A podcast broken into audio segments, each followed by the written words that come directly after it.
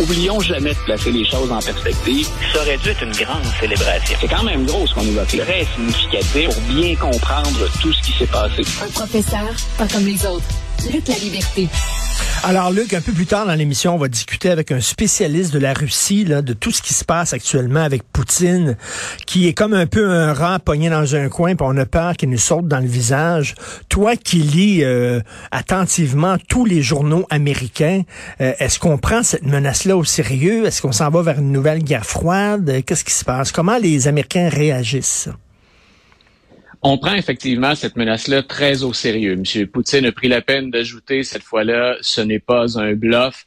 On sait que M. Poutine excelle, lui et Sergei Lavrov, qui est toujours un peu son, bras droit, le responsable de sa politique étrangère. Donc, ils sont un peu les, les champions du bluff ou les champions de on va prendre tout le terrain que vous nous laissez. Chaque fois que vous reculez, nous, on va empiéter, puis on va récupérer ce terrain-là que, ben, que vous nous laissez pour X raisons. Donc, est-ce que M. Poutine est à ce point acculé au pied du mur qu'il hmm. pourrait utiliser l'arme nucléaire? On ne l'exclut pas.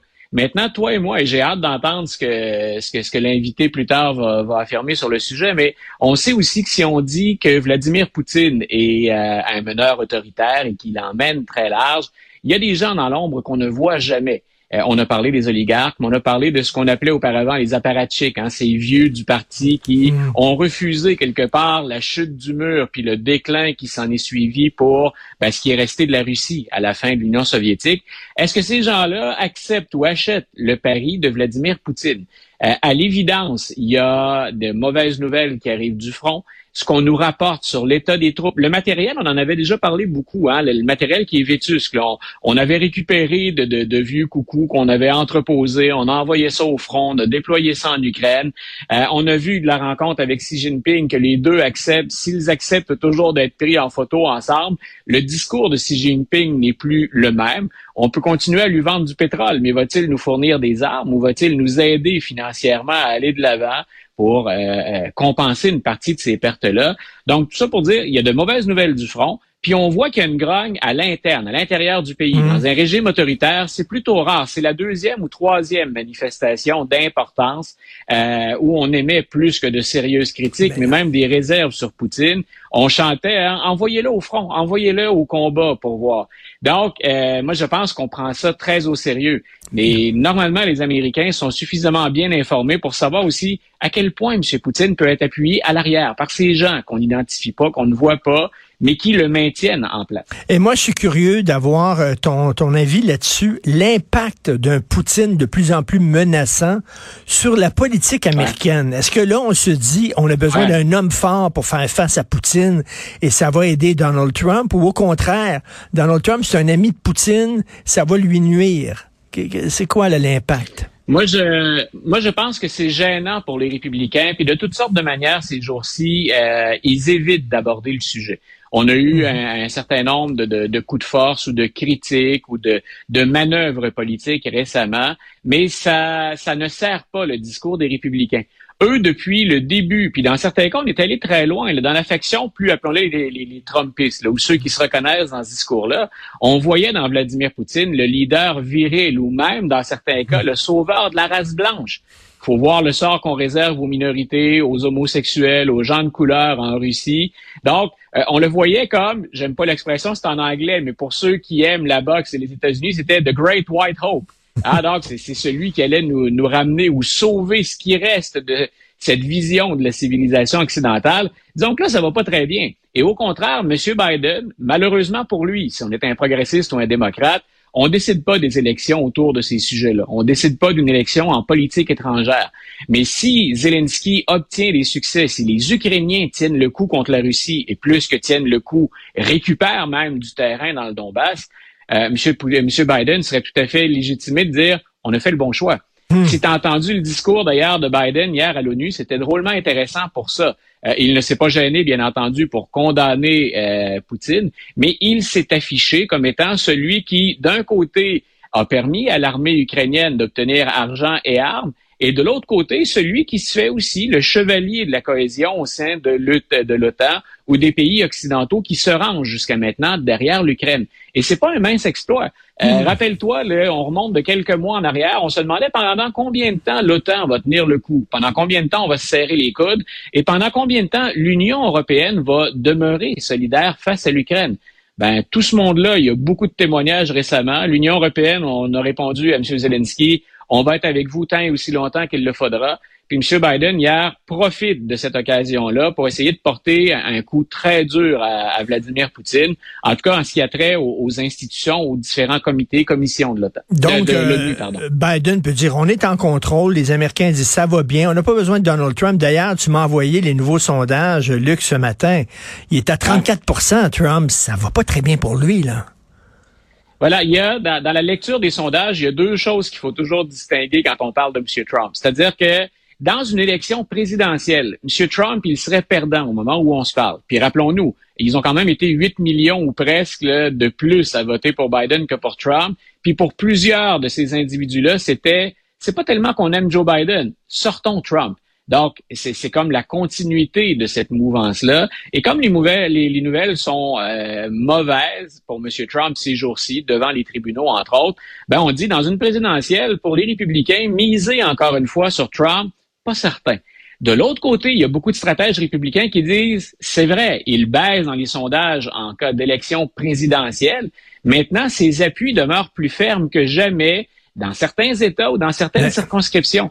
Ce qui fait qu'avant de le tasser pour les élections, par exemple, de mi-mandat, ça s'approche à grands pas, hein, c'est au début novembre, ben avant de le tasser, on va y réfléchir à deux fois parce qu'il rapporte encore.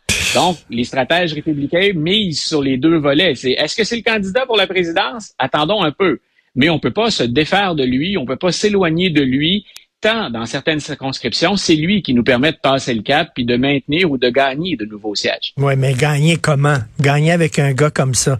Vraiment, le, quel manque de morale de la part des républicains. Tout ce qu'ils veulent, c'est gagner, même s'ils doivent faire un pacte avec le diable pour ça. Écoute, euh, on ah, revient... on, l'a fait, on a embrassé. Oui, vas-y, pardon. Non, non, euh, on, revient sur le, documentaire de Ken Burns qu'on aime tellement, toi et moi. Ouais. Et, et là, bon, c'est ce documentaire, tu nous en avais parlé sur euh, les. États-Unis face à Hitler, les États-Unis devant l'Holocauste.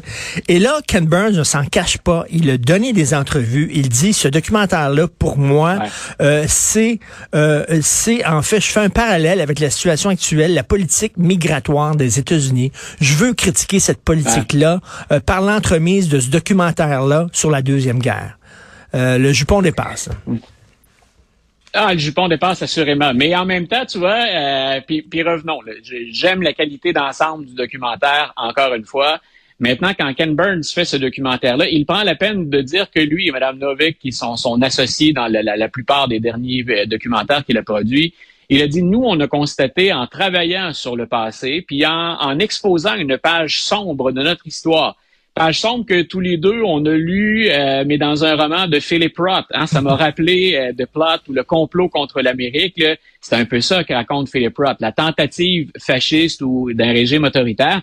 Donc, il dit, ils ont dit tous les deux, euh, Burns et son, son associé, son acolyte, ils ont dit, en travaillant sur le passé, on s'est rendu compte à quel point il y avait une ressemblance flagrante avec une tendance qu'on a récemment. Donc, dans la façon de traiter les immigrants, mais au-delà du sort qu'on réserve aux immigrants, comment va-t-on lier ça à la politique et comment pourrait-on prendre des décisions par rapport à ça? Et ce que disent euh, Burns et euh, Mme Novak, c'est euh, ben nous, on, considère que on peut utiliser le populisme, puis en démocratie, c'est presque c'est presque incontournable. Ce qu'on n'aime pas, c'est l'association au fascisme là-dedans. Et ils ne peuvent s'empêcher dans le documentaire de faire des parallèles entre le passé et le discours puis les gestes qu'on a posés. Et ça m'a rappelé, je pense que je t'avais déjà raconté ça. J'étais à Washington pour l'investiture de Donald Trump. J'étais là avec des étudiants, euh, puis on leur expliquait bien sûr tout ce qui allait se passer, le système américain. Mais à un moment donné, je leur donne comme lieu de rassemblement le musée de l'Holocauste. Et je me souviens que des étudiants ayant suivi nos cours regardaient sur les murs les définitions du populisme et du fascisme qu'il y a au musée de l'Holocauste. Et ils ont dit, Luc, ce qu'on vient d'entendre de la part de Trump, ça ressemble pas à ça. Donc, c'est même pas le prof qui fait le travail. Eux avaient fait ce lien-là entre le passé et le présent. Mais c'est dangereux, tu le sais, de sortir l'épouvantail de Hitler à tout bout de champ. Duhem, c'est Hitler. Legault, c'est Hitler. Poiliev, c'est Hitler. À un moment donné, cet élastique-là peut te péter en pleine face aussi. Là.